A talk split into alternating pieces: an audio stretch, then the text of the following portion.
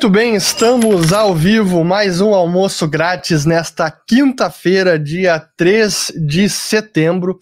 Hoje o assunto é dólar, piso do câmbio. Eu já vou falar sobre piso do câmbio, até por sinal, eu vou dizer qual é o piso implícito, a taxa de câmbio agora, mas eu vou deixar isso mais para metade do programa.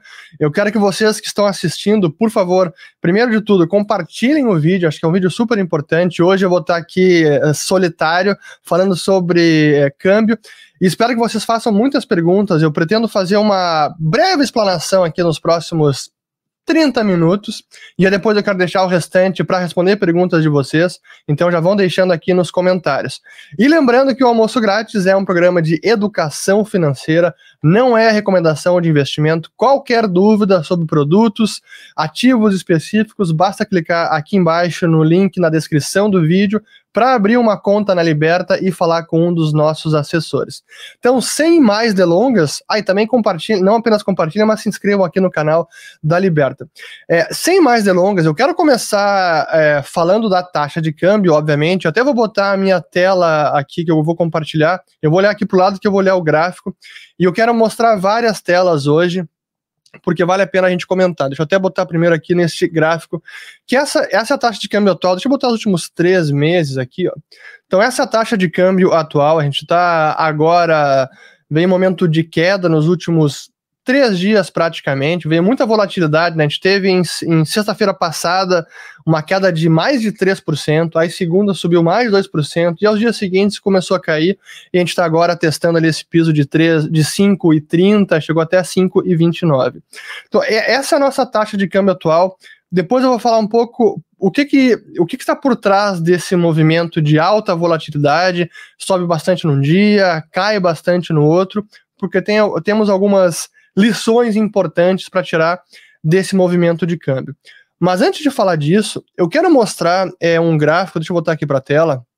Até pode tirar aqui essa tela, é, produção, tirar essa tela da, da, do, do gráfico, porque vale a pena a gente olhar o dólar sob a ótica da paridade do poder de compra.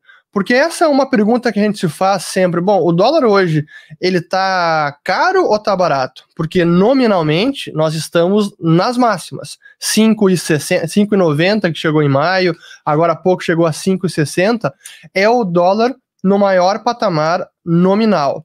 Mas se ajustado pela inflação brasileira e inflação americana, o dólar hoje teria que chegar a 7,37 para alcançar o mesmo patamar que teve lá em outubro de 2002, véspera da eleição do Lula como presidente do Brasil. Então a turbulência que a gente teve lá em 2002 é muito maior do que a que nós estamos, estamos tendo agora. Então, o equivalente àquele dólar de quase 4 em 2002 seria 7,37 agora. Então, isso eu queria contextualizar. E para a gente analisar essa evolução da taxa de câmbio, eu vou colocar aqui uns gráficos para que a gente analise o que eu chamo que é a taxa de equilíbrio, ou a taxa de câmbio correta, ou o valor justo do câmbio, que é analisando ou calculando pela inflação doméstica e inflação americana. E aqui eu até vou entrar num parênteses só para explicar uh, rapidinho, que essa é a chamada teoria da paridade do poder de compra. Purchasing Parity, Purchasing Power Parity Theory, teoria da paridade do poder de compra, que diz que o câmbio entre duas moedas é a razão entre o poder de compra delas. Então, o poder de compra da moeda brasileira dividido pelo poder de compra da moeda americana daria a taxa de câmbio ou preço entre as duas moedas. E a gente pode avaliar essa, essa paridade do poder de compra, o que seria a taxa de equilíbrio, ao longo dos anos. Infelizmente, nós temos um cálculo feito pelo próprio Banco Central Brasileiro, que é a chamada TCR, que é a taxa de câmbio real. O que, que busca medir a TCR? A TCR, calculada pelo Banco Central eh, do Brasil, começou lá no. O, o, o indicador 100 é julho de 94, quando começou o Plano Real, quando começou a nossa nova moeda, e ela busca avaliar ao longo do tempo o quanto variou a inflação doméstica em relação à inflação americana em dólar e comparar isso com a taxa do mercado, a taxa de câmbio que a gente vê na tela do home broker, que vê na tela dos jornais todo santo dia. Quando esse indicador ele se distancia de 100, significa que a taxa de câmbio de equilíbrio, ou melhor, de mercado, está se distanciando do que seria a taxa de equilíbrio, ou que seria a taxa de câmbio explicada apenas pelos fundamentos da moeda. Então, por exemplo, a gente tem no comecinho de julho de 94 até 99, era a nossa, a nossa taxa de câmbio sobrevalorizada de acordo com a inflação que a gente teve aqui naquele período, um câmbio até abaixo de um, que foi uh, em alguns anos, uh, imagina, lá em 94, 95, 6, o, real, o dólar comprava menos de um real era uma taxa de câmbio sobrevalorizada, então muito além do que explicaria os nossos fundamentos. E a partir de 99, quando o câmbio passa a flutuar, até 99 era chamada, era o regime cambial de bandas cambiais, onde o dólar flutuava numa, numa banda determinada pelo Banco Central, e a partir de 99, o câmbio passa a flutuar, e aí foi o movimento oposto até, houve até o que a gente chama, os economistas chamam de overshooting. O mercado é, esticou demais a taxa de câmbio e foi até para 2, chegou lá em 2002, outubro, que chegou a TCR em 206. E aí, nesse momento, 206, sinalizou o período onde a taxa de câmbio de mercado mais se distanciou do que seria a taxa de equilíbrio explicada pelos fundamentos explicada pela teoria da paridade do poder de compra. Esse nível de 206 a gente nunca mais viu.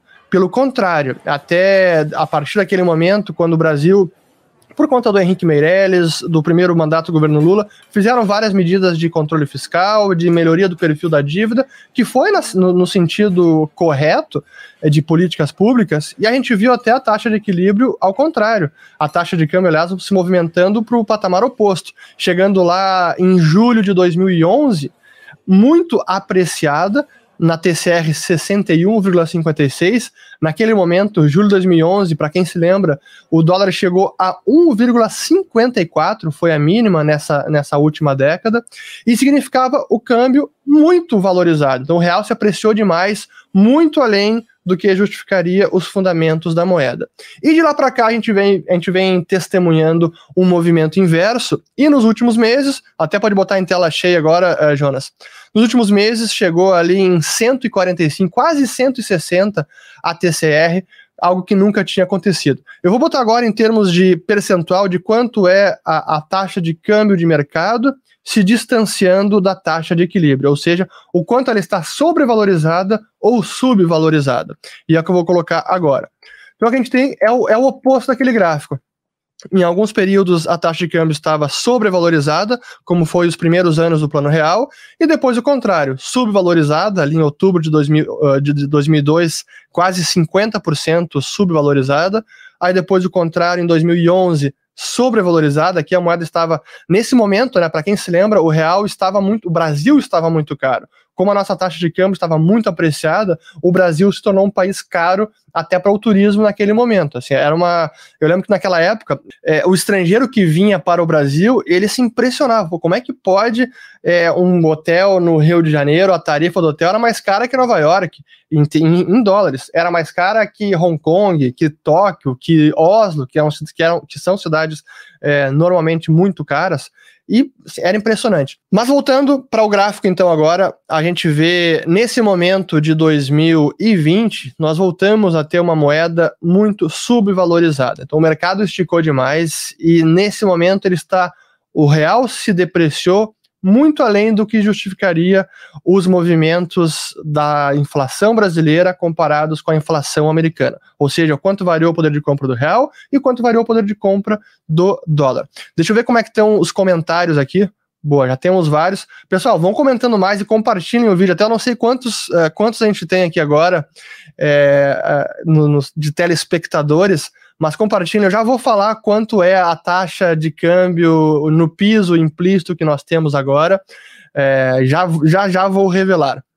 Só quero acabar esse, esse slide e mais um. Então, deixa eu voltar aqui. Então, é, quando a gente fala de taxa de câmbio, da taxa de câmbio real, a TCR, e a gente olha essas análises, a gente também pode calcular a partir da TCR quanto seria a taxa de câmbio de equilíbrio. Se a gente sabe o quanto ela está distanciada do, dos fundamentos, a gente pode calcular quanto seria a taxa de câmbio de equilíbrio. E esse é o gráfico que eu vou colocar agora na tela, onde a gente pode ver justamente isso. A gente tem aqui a linha azul, é o câmbio efetivo, quanto está sendo praticado no mercado a cada momento. E a linha verde é o quanto deveria ser o câmbio de acordo com a paridade do poder de compra, ou seja, quanto variou a nossa inflação em relação à inflação americana. E hoje, esse cálculo é feito pelo IPCA brasileiro e o CPI americano, que é o Consumer Price Index. Hoje nós estaríamos num patamar, esse é dado de junho ainda, que foi a última publicação da TCR pelo Bacen, seria em torno de 3,58.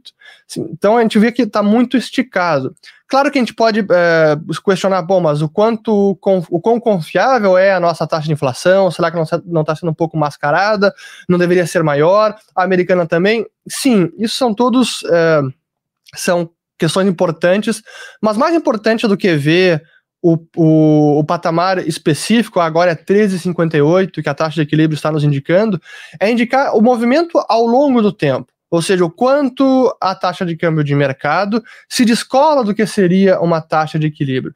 Essas oscilações que me importam mais do que determinar qual é o câmbio específico que esse cálculo é, nos, nos estima. Então, essa aqui é a nossa taxa de câmbio real. E agora que eu quero colocar para vocês é o chamado piso do dólar. Então, agora até, Jonas, pode tirar aqui da tela deixa eu trazer aqui um pouco da, da reflexão. Por que, que, por que, que a gente até colocou aqui no, no título do almoço grátis de hoje que vai ter um piso para o dólar? Por que isso, né? No começo do ano começou aquela discussão, aliás, em maio e junho, de que o Banco Central poderia transferir ao Tesouro o ganho contábil das reservas internacionais para a conta única do Tesouro. Então, todas as reservas que o Banco Central tem no seu balanço, que é hoje cerca de 2 trilhões de reais, como vai alterando a taxa de câmbio, o dólar sobe, o dólar cai, isso vai gerando um prejuízo ou lucro no balanço do Bacen pela chamada marcação a mercado. Enquanto o Banco Central não vende essas reservas, não realiza esse lucro ou prejuízo, ele vai marcando a mercado e, e registra esse ganho ou prejuízo no balanço. Como o dólar se apreciou demais, a taxa de câmbio se depreciou muito, né, chegou a 5,90, isso gerou um, um lucro contábil no balanço do Bacen impressionante, que até é o que eu vou botar aqui agora, que é o balanço de maio. Então a gente tem aqui é o balanço do Banco Central. Eu até vou deixar em tela cheia aqui para mostrar o que eu quero falar com isso, o que eu quero indicar com essa, esse ganho contábil. Então a gente tem do lado esquerdo é o passivo, ativos em moeda estrangeira e ativo em moeda local, e do lado do direito, o passivo e patrimônio líquido. Lá embaixo, no patrimônio líquido, vejam ali a conta de reservas de resultado, até vou aumentar aqui para o pessoal ver, eu vou marcar que está aqui, e agora eu vou aumentar. Vejam aqui que ano passado estava 45 bilhões. Isso é o dado final de dezembro de 2019, 45 bilhões. Agora, em junho de 2020, fechou o primeiro semestre, uma, um ganho não realizado de 523 bilhões de reais. Pode tirar agora, é, Jonas, da tela. Então isso mostra aqui o quanto que valorizou as reservas do Banco Central e que ele ainda não realizou. Ele não vendeu esses ativos que está no seu balanço. E aí vem essa discussão, boa, quem, quem sabe o Banco Central transfere todo esse valor para a conta única do Tesouro, que é a conta do Tesouro no Banco Central. Com isso, é, diminui a necessidade de financiamento do Tesouro e o Tesouro pode amortizar a dívida existente com esses recursos. No passado, isso era feito de forma automática, de 2008 até ano até 2019. E aí, em maio do ano passado, o governo Bolsonaro, a equipe do Paulo Guedes, conseguiram promulgar uma lei onde acabava com esses repasses automáticos que acontecia a cada semestre. E eles disseram: olha, não, se o câmbio valorizar ou depreciar, toda a variação das reservas que não forem vendidas vai ficar nessa conta de resultado e pronto. Porque isso é reserva que não foi vendida, então deixa lá. Mas criaram o artigo 5 nesta lei, onde dizia que no caso de severas condições de liquidez no financiamento da dívida, o Conselho Monetário Nacional poderia autorizar a utilização desses recursos e transferir para o Tesouro. E foi efetivamente o que aconteceu agora, e o CMN usou esse artigo e fez essa transferência. Em que montante? 325 bilhões, isso foi anunciado na semana passada, 325 bilhões de reais. Então, por que, que eu digo que agora a gente tem um piso implícito para o câmbio? Porque se nós olharmos o balanço do, do, do, do Bacen, pode voltar ali, é, Jonas. É, vamos lá, aqui na tela. Temos ali aqueles 523 bilhões. Se nós uh, tirarmos 325 desses 523, que é a transferência que o Tesouro vai fazer, isso significa, deixa eu botar aqui no meu Excel, fiz o cálculo rápido antes, isso significa que vai restar na conta de resultado 198 bilhões. Aí a pergunta é, o quanto o câmbio precisaria apreciar, o quanto precisaria cair o dólar para o Banco Central zerar essa conta de resultados, ou cenário inverso, começar a ter um prejuízo não realizado. Então, essa é a conta importante. E fazendo os cálculos de reservas e o cálculo do câmbio, fechamento de junho e o atual, seria um câmbio de aproximadamente 4,90. Então, esse é o piso implícito à taxa de câmbio no momento. R$ 4,90. Qualquer taxa de câmbio abaixo desse patamar geraria um prejuízo nessa conta de resultados do Banco Central, e aí é um movimento inverso. Se esse prejuízo permanece no próximo semestre, o Tesouro Nacional tem que recapitalizar o Banco Central, emitindo novos títulos de dívida e transferindo esses títulos para o Bacen. Então, por isso que nós temos esse piso implícito agora. E aqui vem algumas reflexões antes de colocar aqui nas perguntas do pessoal é, sobre é, a nossa taxa de câmbio, né? Como eu mostrei pela TCR, o câmbio já se depreciou bastante. Então, para mim, o que esse câmbio hoje sinaliza, a taxa de câmbio, são alguns movimentos. O primeiro tem a ver com a nossa taxa de juros, que a gente já vem falando bastante aqui no Almoço Grátis, nas minhas redes também, no meu canal no YouTube, que a taxa de juros foi reduzida demasiadamente, além do que seria, digamos, condizente com o nosso risco país e com o problema fiscal que a gente tem nesse ano e nos anos vindouros. Então está, não está de acordo com o nosso risco país. E qualquer, é, perce qualquer percepção maior ou, ou aversão ao risco acaba respingando a taxa de câmbio. Por isso que a gente viu o nível de câmbio nos patamares que a gente viu, inclusive nessa volatilidade. Esse é o primeiro ponto. Segundo, que essa taxa de câmbio ela acaba refletindo a taxa de mercado, né, esses 5,30 que, estão, que está agora, ela reflete não apenas a perda do poder de compra do real é, em relação ao dólar, mas também a expectativa futura. E que expectativa é essa? E aí que entra a tensão política, que a gente vê a instabilidade que nós temos visto nos últimos três meses uma estabilidade grande. Várias pessoas importantes da equipe do governo saiu, saíram, né? O, o primeiro foi lá o, importante o Sérgio Moro, recentemente Salim Matar, secretário do, de desestatização da equipe do Paulo Guedes, secretário Paulo Ebel. Então tem uma instabilidade política e a instabilidade política também acaba sendo questionada pelo mercado com relação ao controle fiscal. Pô, o governo vai conseguir manter o teto de gastos? Vai controlar seus gastos ou não vai? Vai furar o teto ou não vai? Vai furar além do, desse ano, ano que vem também? Pô, esse ano a gente vai ter uh, déficit na ordem de 18 ou 17% do PIB. É quase um trilhão de reais. Assim, é impressionante. E para os anos seguintes, é que eu tenho o que eu digo que é um pouco da que esse câmbio também incorpora expectativa do futuro. A gente tem projeções é, da IFE, que é a instituição fiscal do Senado, que colocam a taxa de uh, colocam o déficit fiscal na ordem de 7 a 8% do PIB para a próxima década. Não é só esse ano, é 2021, 2022 até 2030. Isso coloca a trajetória da dívida sobre o PIB num patamar crescente e é por isso que preocupa e é aí que vem o mercado questionando essa taxa de câmbio. O que a gente viu nos últimos dias é um pouco da tensão política arrefecendo e uma expectativa de que haverá maior controle de gastos. Mas como essa instabilidade, essa, digamos, o momento atual da, da política brasileira ele é muito frágil, qualquer informação, ou boato, ou rumor, ou um fato concreto, ah, o ministro entrou em desacordo, Paulo Guedes entrou em desacordo com o Bolsonaro, ou o Rogério Marinho é, desautorizou algo que o Guedes queria, enfim, ou o Congresso agora não está de acordo mais com o governo, qualquer tipo de fagulha pode de novo descarrilhar o câmbio, e que tem a ver com a taxa de juros nesses patamares. Enfim, então acho que o, o câmbio hoje, como eu, digo, como eu digo, é um grande termômetro da política, porque ela também afeta o fiscal. E com a taxa de juros num patamar tão baixo, numa, no menor patamar da história, isso faz com que essas tensões e maior aversão ao risco acabem impactando diretamente a taxa de câmbio. E ela fica altamente volátil e no nível depreciado. Então, essas para mim são as explicações mais importantes sobre câmbio. Eu vou agora responder as perguntas aqui do pessoal, tem várias perguntas. É, e compartilhem o vídeo, tragam mais perguntas. Então, vamos lá. Deixa eu ver. Eu estou vendo aqui no, no private chat nosso, tem algumas perguntas. Ó, vamos lá. Primeira pergunta aqui do Rodrigo. É, pensando em longo prazo, dolarizar parte do patrimônio, cotação importa para aportes?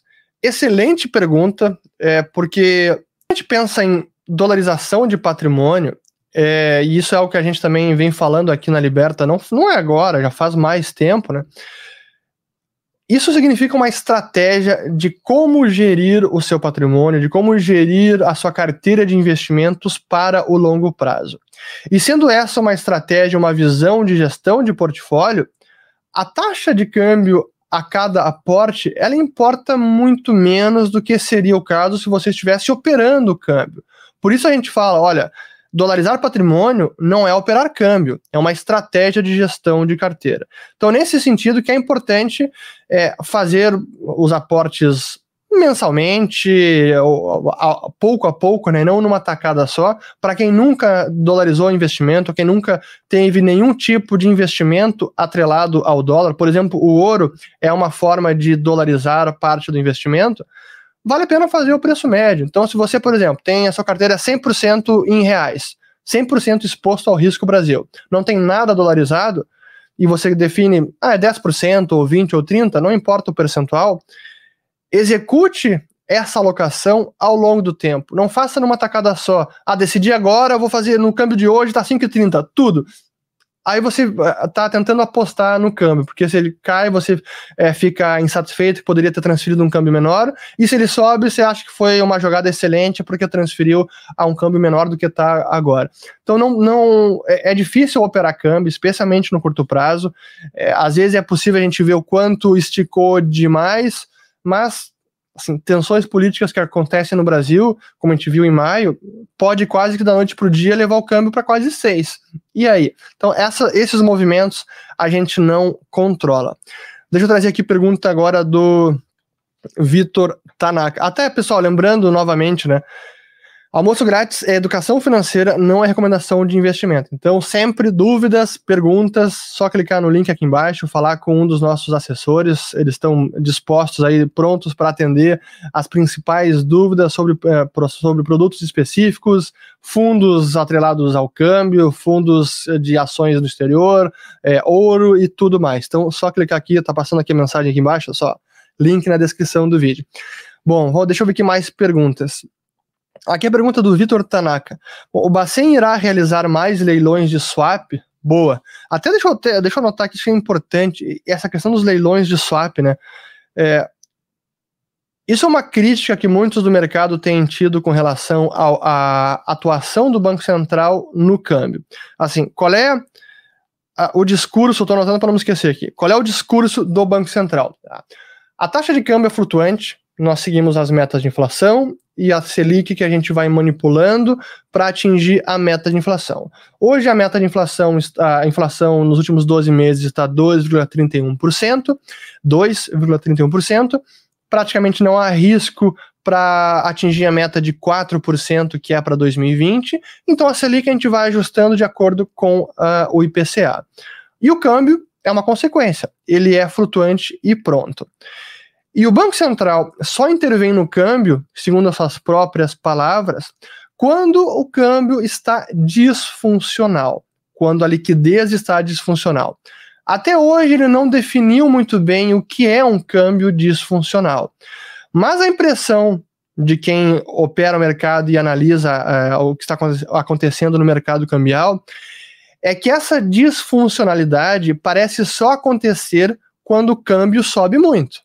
Então, quando o câmbio, o dólar sobe demais, aí o Banco Central atua no mercado, seja com swap, seja vendendo dólar à vista. Quando acontece o movimento oposto, uma queda muito forte do dólar, como a gente viu na sexta passada, pô, caiu mais de 3%. É uma queda muito relevante para uma moeda, é enorme, num único dia. E não houve nenhuma intervenção do Banco Central. Então, esse discurso e a prática, assim, não está muito claro o que, que é disfuncionalidade. Sobre os swaps do Banco Central, assim, esses são apenas paliativos. O, o, swap, a venda de dólar à vista, da forma como o Banco Central tem feito, é apenas paliativo. Não altera muito a trajetória de longo prazo da moeda. Pode alterar o curso de um dia, no curto prazo, de uma semana, mas no longo prazo, não. E como essas tensões persistem, como o problema fiscal persiste, é difícil imaginar a moeda brasileira voltando, por exemplo, um patamar abaixo de 4,80 ou que estava um ano atrás 4,20 ou 4, por exemplo muita coisa precisa acontecer em termos de crescimento da economia, de controle fiscal, de deterioração talvez relativa da economia americana ou da política monetária americana. Então, não é, é, é, difícil apostar numa apreciação tão forte da moeda brasileira. E esses swaps, para mim, é enxugar gelo. O Banco Central pode fazer swap, vai fazer mais, quando tiver volatilidade para cima, para baixo ou não, mas para mim é muito enxugar gelo. Então, deixa eu botar aqui Agora a pergunta do M. Scherer. A diferença entre dólar e euro caiu nos últimos dias. Sabe dizer para onde vai? Bom, isso é o. Deixa eu até colocar aqui a taxa de câmbio. Pera aí, só um pouquinho, Jonas. Não coloca a minha tela ainda. É, como vocês já devem ter notado, eu gosto muito de colocar o, as taxas, de colocar gráficos na tela, que são bem ilustrativas aos nossos argumentos. Então, que a gente vê, ó, nos últimos, último ano, year to date aqui, tá? A taxa de câmbio euro-dólar. Pode botar na tela agora. Vamos lá. Então, aqui a gente tem euro-dólar uh, year to date, que seria ano de 2020, onde o euro vem se apreciando em relação ao dólar, mas no último mês, a gente teve até nos últimos dias, aliás, é, deu uma corrigidinha e voltou para ali 1,18, chegou até 1,20. Muito dessa apreciação do euro, ela é, eu diria, momentânea, porque diz respeito aos acordos que ocorreram na União Europeia, especialmente entre França e Alemanha. Nessa união fiscal que houve agora, haverá uma mutualização de dívida. Até o momento, até pode tirar aqui da tela, Jonas, fazer um parênteses aqui e dar um passo atrás. É, um dos grandes problemas da União Europeia, da, da moeda única, o euro, é que havia essa união monetária sem a união fiscal. Vários países com as suas próprias uh, regras fiscais, nível de tributação, de arrecadação, e uma moeda uh, única para todos esses países. E acontece que, depois dos problemas da crise financeira, da crise de dívida soberana do euro, que foi em 2011, muito se discutiu isso. Bom, não tem como uma moeda única funcionar sem essa união fiscal também. E foi se tentando, tentando, tentando criar essa união fiscal e finalmente conseguiram. E agora o, a entidade supranacional, que é o parlamento, o, a, a Comissão Europeia, vai emitir dívida no mercado para poder transferir recursos para os países, especialmente os mais afetados pela crise atual. E esse foi um acordo histórico que muitos analistas acham que isso será que é isso vai fazer com que o euro se consolide como moeda e perdure ao longo do tempo. Eu concordo com essa análise, mas acho que ela é mais de médio prazo.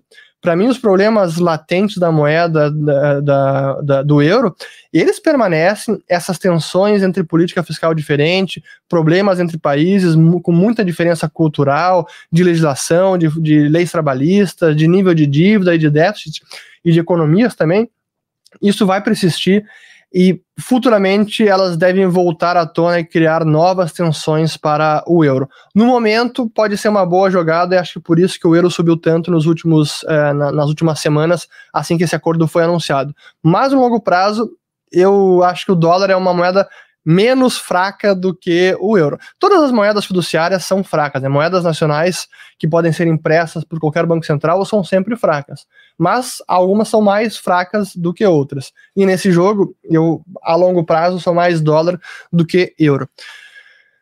Mas vamos lá. É, aqui tem mais uma pergunta, deixa eu ver aqui. A, a do Pedro aqui, ó, do, aliás, do Eduardo Júnior.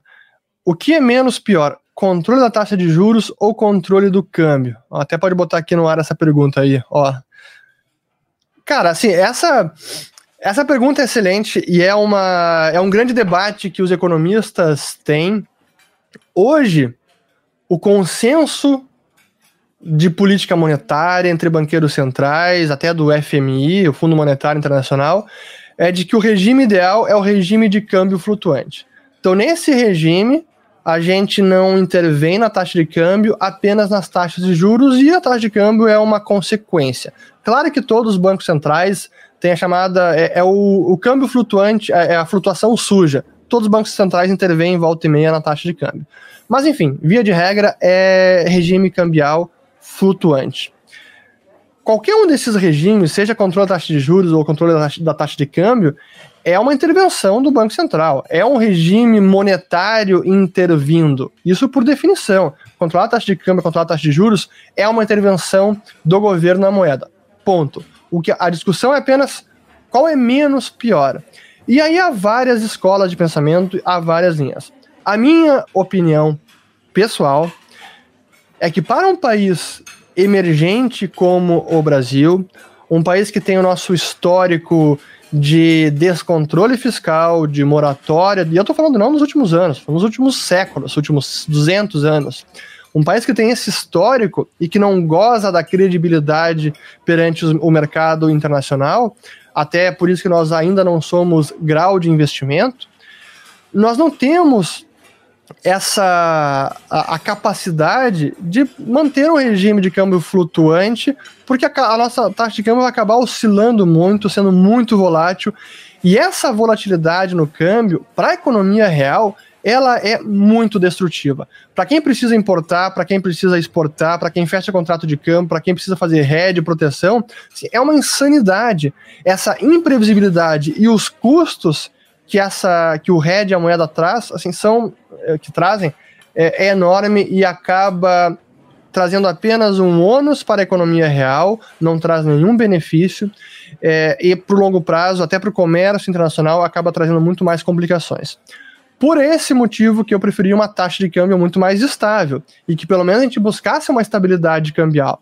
Seria ideal uma, uma, uma taxa de câmbio fixa, como foi já no passado, também é um pouco difícil, porque se o país não tem um controle fiscal, cedo ou tarde aquele câmbio fixo, aquela paridade vai acabar sendo perdida, como foi em 99, que nosso câmbio descolou de quase 1 para acima de 2, imagina uma depreciação de 100% em, poucos, em poucas semanas, é terrível. Agora, qual é o meio termo? Seria 100% fixo ou 100% flutuante dessa maneira que a gente está vendo agora, com muita volatilidade? Para mim, nenhum dos dois é, são câmbios desejáveis. Eu, eu, prefiro uma estabilidade cambial, pelo menos uma busca de estabilidade cambial, do que essa loucura que a gente tem visto nos últimos dias. Mas é um ótimo tema. É, no limite, eu preferia até uma que a gente não tivesse moeda própria, mas aí eu falar isso hoje em dia é quase heresia. Um país abrir mão da sua soberania monetária hoje é uma heresia. Mas enfim, eu sou um desses hereges que defende é, isso.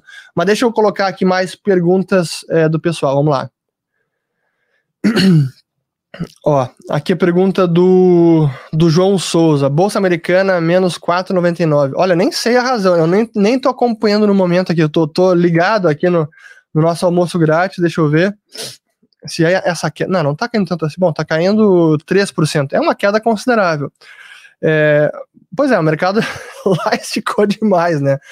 É, boa pergunta. Vamos lá. É, aqui a pergunta. Como até deixa eu dar um, um, um, anúncio aqui eu até não falei. Hoje, às 5 e meia da tarde, eu vou fazer uma live no meu canal com o Heraldo de Paola, aqui da Liberta Global, e o Jarbas Gamboge, que é da Quad Financial, e a gente vai falar justamente sobre valoração do mercado de ações americano e brasileiro. Então acompanhe 5 e meia da tarde. Eu não sei porque eu fiz aqui, porque não tem nenhum link na descrição do vídeo, mas vamos lá. É, aqui é do Joaninho aqui. Como a impressão de dólar no ZEU impacta o Brasil e seu câmbio? Você acredita que o dólar corre risco de perder o seu posto de moeda internacional? Pô, excelente pergunta. E vamos lá. Primeiro, o dólar ele tem esse chamado privilégio exorbitante. Que privilégio é esse? Ele é a moeda de reserva, é a moeda do comércio internacional, é a moeda na qual a maior parte das dívidas do planeta está denominada. Então, as dívidas que, chamada do eurodólar, do sistema eurodólar, que são os dólares fora dos Estados Unidos, não é, não tem nada a ver com o euro, é apenas uma, uma convenção para chamar o dólar moeda offshore, moeda fora da jurisdição. Também tem o euro iene, também tem o euro real, tem o euro euro, que são as, a moeda criada fora da jurisdição que emite essa moeda. Nesse sistema euro-dólar, o dólar offshore, a maior parte das dívidas mundiais está denominada na moeda americana. Então isso faz com que sair desse sistema, desse padrão baseado no dólar, seja muito difícil. E é por isso que esse privilégio ele se mantém. E esse privilégio se manifesta na forma de os, os Estados Unidos, o Federal Reserve, consegue imprimir dólares sem depreciar tanto a sua moeda do que seria o caso no, se o Brasil fizesse a mesma coisa. Se a gente fizesse a impressão que o Fed tem feito, é, assim, a nossa moeda se depreciaria muito mais, porque não é moeda de reserva, porque não é demandada mundo afora. Mas é claro que a política monetária americana tem repercussão nas demais moedas. Se o dólar é inflacionado demais e essa política monetária se torna muito, muito frouxa pelo Banco Central Americano, isso pode repercutir na taxa de câmbio, pode até apreciar o real. Enfraquecendo o dólar, aprecia as demais moedas. Isso pode acontecer. Mas hoje, a gente está num, num momento da economia mundial onde a criação de dívida no, no globo como um todo foi tão intensa que, por mais que o Banco Central americano inflacione a oferta de moeda, imprima dólares, o poder, ou melhor, a, a força deflacionária que também existe, a pressão deflacionária que existe no mundo, quase que compensa esse movimento de impressão de dólar. Então há uma força deflacionária global em dólares e há uma força inflacionária pelo Federal Reserve. Essas duas forças hoje na média, estão se compensando. A gente não está vendo o dólar se depreciar muito. Claro que a gente vê pela inflação de ativos, os ativos, bolsa, bônus, isso tem inflacionado. Mas fora isso, não tem inflação de, de ao consumidor, claro que está subindo, deve subir, mas não é uma inflação de 10% ao ano, não é uma inflação de 20% ao ano em dólares, termos globais, não Brasil. Então, assim, mas é algo que a gente precisa sempre estar tá monitorando. É, perder o posto de moeda interna internacional eu não imagino no curto prazo e nem no médio prazo, que eu digo menos de 5 anos, talvez nem menos de 10 anos, porque não há uma alternativa real. Uma alternativa seria uma outra moeda suplantar o dólar. Não vejo isso acontecendo, não tem nenhuma outra. Todas essas outras moedas, elas sofrem das mesmas debilidades que o dólar sofre. Ah, poderia ser o, a moeda do FMI, que é o Direitos Especiais de Saque, né, o SDR, Special Drawing Rights, Cara, não é nem moeda, é um ativo baseado numa cesta de moedas. Acho pouco difícil. Ah, poderia surgir um banco central nos moldes que Keynes queria lá na, no acordo de Bretton Woods de 1944, que era o chamado Bancor. Ah, acho pouco provável, embora alguns economistas gostariam dessa ideia. Então, acho que a gente ainda vai seguir com o padrão dólar por muitos anos. Talvez nós tenhamos algum acordo do tipo Acordo Plaza que teve lá em 85, quando o dólar se apreciou demais em relação às outras moedas, e aí Inglaterra, Alemanha, França e Japão e Estados Unidos, eles concordaram em depreciar o dólar porque ele estava muito forte e isso estava sendo prejudicial para o restante do mundo. Algo assim pode acontecer? Até pode, mas não é uma verdadeira um verdadeiro redesenho de padrão monetário. Enfim, mas é, é um assunto pendente que certamente ocupa as mesas de debate entre banqueiros centrais, no FMI, no Banco de, de Compensações Internacionais da Basileia, o, o BIS, né? Mas é. Tá aí, tá pendente no ar. Vamos botar aqui mais perguntas. Agora do Douglas aqui. Vamos lá. Cada vez vemos mais que o mundo vem depreciando suas respectivas moedas. Correto. Uma disputa de quem desvalorizar, desvalorizar mais sua moeda certamente não, não levará a algum crescimento. Qual a solução? Boa pergunta, eu não tenho a solução. O que a gente pode fazer é tentar se proteger dos diversos cenários, né? Por isso que a gente diz que quando a gente pensa em gestão de portfólio, em alocação, mais do que tentar prever os eventos, porque isso é impossível, ah, o dólar vai, vai, o dólar vai, vai perder o posto de moeda mundial, de moeda de reserva, o padrão monetário, ah, o Brasil vai aumentar imposto e vai ter um déficit maior, o teto de gastos vai cair, não vai cair, enfim. Mais do que prever esses eventos, é nós tentarmos se posicionar para que, caso esses eventos ocorram, a gente perca muito pouco ou até ganhe é, é aquela exposição convexa mais a ganhar do que a perder, ou seria um portfólio antifrágil? É muito dessa linha que eu sigo. Então, dentro dessa ideia, assim, o que a gente vê hoje das moedas se desvalorizando? Isso é uma realidade mundial, acontece com o dólar, acontece com o euro, acontece com o franco suíço, com a libra, com o real, com o iene, com todas as moedas eh, praticamente. Algumas mais do que outras, claro, né? O, o, o peso argentino é uma calamidade, o venezuelano, o bolívar venezuelano, nem, nem se fala. Mas dados esses cenários, a gente pode se posicionar em ativos que se beneficiam dessas políticas.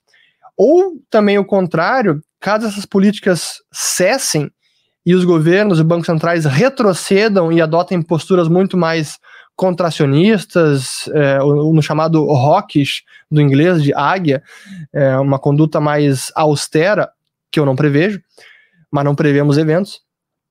Se isso acontecer, os nossos ativos não, se, não serão tão prejudicados nesses, nessas ocorrências. Então, é tentar entender o, o, o cenário e se posicionar de acordo por tudo isso que a gente tem visto, ouro ainda continua sendo uma alternativa, sem dúvida. Mesmo ações de boas empresas, é claro que é uma boa opção. Mas hoje, no momento, se a gente olhar a, a, o mercado como um todo, mercado é, acionário global, o SP500, pô, tá na máxima, chegou ontem 3.600 quase. Assim, parece que ele está esticado, e algumas empresas ainda mais esticadas. Aí quando você pensa no longo prazo, naquele ponto, entrar no SP500 ou entrar numa ação, será que a probabilidade de ter um bom retorno nos anos seguintes é maior ou menor? Para mim, me parece ser menor. Então é nesse sentido que é necessário também pensar em valoração, valuation das ações e do índice como um todo, em, em cada momento do ciclo, como se posicionar, em quais ativos se posicionar. Simplesmente, o que eu falo que o buy and hold, né, o comprar e segurar as cegas, as escuras, pode não ser um bom negócio e pode prejudicar os retornos da carteira. Vamos lá. Mais perguntas aqui. A, bom, aqui tem a pergunta do Felipe, né? Qual a minha expectativa para o euro? Bom, já falei, é, longo prazo não me anima muito, os problemas persistem, os problemas fundamentais da união monetária. Aqui é do Franco. Quais seriam as melhores opções para dolarizar ou fazer um hedge cambial para quem está começando é, ou com pouco capital?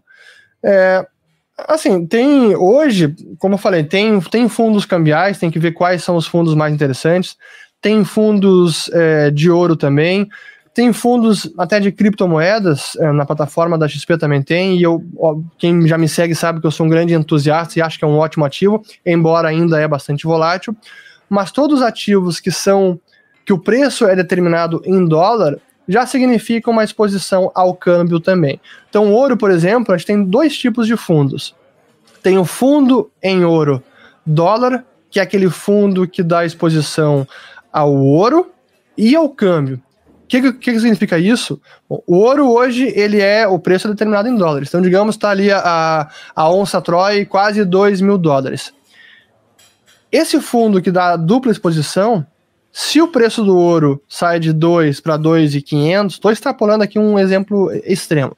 Se o ouro se valoriza de 2 mil dólares para 2.500 dólares e o câmbio sai de 5,30 para 6, quem está nesse fundo ganha duas vezes, com a valorização do ouro e com a valorização do que fazem o hedge cambial, onde você tem exposição apenas ao ouro e não ao câmbio. Então seria nesse, nesse meu exemplo, quem investe nesse fundo com hedge cambial, fundo em ouro com hedge cambial, ganharia apenas com a valorização do ouro essa depreciação do real, valorização do dólar, ele não surfaria essa onda. Se a gente olhar as performances desses fundos hoje, o fundo ouro-dólar ele está subindo 60% em reais, e o fundo ouro com hedge cambial está subindo metade, 30%, algo assim. É, justamente por, esse, é, por não dar a dupla exposição cambial. Então, essas são, essas são formas. Que mais pergunta aqui? Já estamos com 46 minutos, agora do Leandro aqui, ó. Quais os impactos do Brasil assumir o dólar americano como moeda corrente, como fez o Equador? Cara, eu, como brasileiro, adoraria se isso acontecesse, mas hoje está fora de questão, porque não tem nenhum economista querendo isso, nem, nem está na pauta, nem banqueiro central, nem governante, nem nada. Mas é, isso foi algo que o Banco Central, que o Equador fez nos anos 2000 ou 2001, se eu não me engano, é, e eles adotaram o dólar como moeda uh, oficial. Isso fez com que a inflação lá caísse abruptamente. E até hoje é um dos motivos da estabilidade da economia é, do Equador. E é uma daquelas políticas que nenhum governante ousa em alterar. O Rafael Correia, que é um político de esquerda, que foi de 2007 até 2017, ficou no poder é, no Equador, e ele é muito ligado à esquerda da América Latina, ligado ao Fórum de São Paulo e tudo isso. Ele nunca minou essa política do dólar como moeda, porque ele sabia que se ele mudasse na moeda, nessa política uh, de adotar o dólar como moeda, ia, ia impactar o poder de compra da população, ia impactar a estabilidade econômica e seria uma medida altamente impopular. Mas lá eles conseguiram fazer isso no ano 2000, ano 2001. Aqui no Brasil, a gente perdeu essa chance com o plano real, mas poucos economistas viam essa possibilidade. Então a gente está hoje com a nossa moeda real, que é muito melhor do que foi no passado, com o Cruzeiro, Cruzeiro Real, Cruzado, Cruzado Novo mas ainda assim é uma moeda emergente, né? Esse é o nosso problema, sofrer com uma moeda emergente. Mas para mim seria excelente porque nós acabaríamos com essa instabilidade de taxa de câmbio, porque eu digo para o comércio, para a previsibilidade dos negócios, para o planejamento empresarial e mais, que eu não falei na minha resposta anterior, para o investimento estrangeiro é fundamental. O investimento estrangeiro direto, não aquele em carteira que vem comprar ações ou dívida pública ou, ou debêntures de dívida corporativa, aquele investimento que vem para o país para ficar 5, 10, 15, 20 anos, esse dinheiro, este capital, precisa de estabilidade, precisa de previsibilidade de como vai se comportar a moeda porque é muito difícil, quase impossível fazer um hedge para esse tipo de investimento. O cara que coloca aqui bilhões de, de dólares para investir no longuíssimo prazo, ele não consegue fazer um seguro contra a depreciação da moeda. Então essa previsibilidade, ela é fundamental. Se nós tivéssemos essa estabilidade cambial, nós conseguiríamos atrair muito mais poupança externa e isso nos permitiria desenvolver e crescer o país muito mais do que hoje nós conseguimos. Mas, enfim, não é essa política que nós temos. Então vamos lá. Aqui é do Kerber. Eu acabo me empolgando aqui, deixa eu até tomar uma água. É, vou, vou falando num fôlego só, nem respiro direito. Vamos lá. Como seria a maior economia do mundo ensinando sua população o gosto do assistencialismo do Estado com os auxílios desta época de pandemia? Seria esse o principal prejuízo do ZEUA com essa pandemia? Olha, é uma boa pergunta, até mais filosófica, porque tem a ver com o liberalismo, né? É, e com o assistencialismo, o estado do bem-estar. Assim, essa pandemia ela e essa crise que a gente viveu e ainda está vivendo, ela acabou colocando os estados no mundo todo, governos, num protagonismo muito perigoso para os próximos anos, talvez décadas.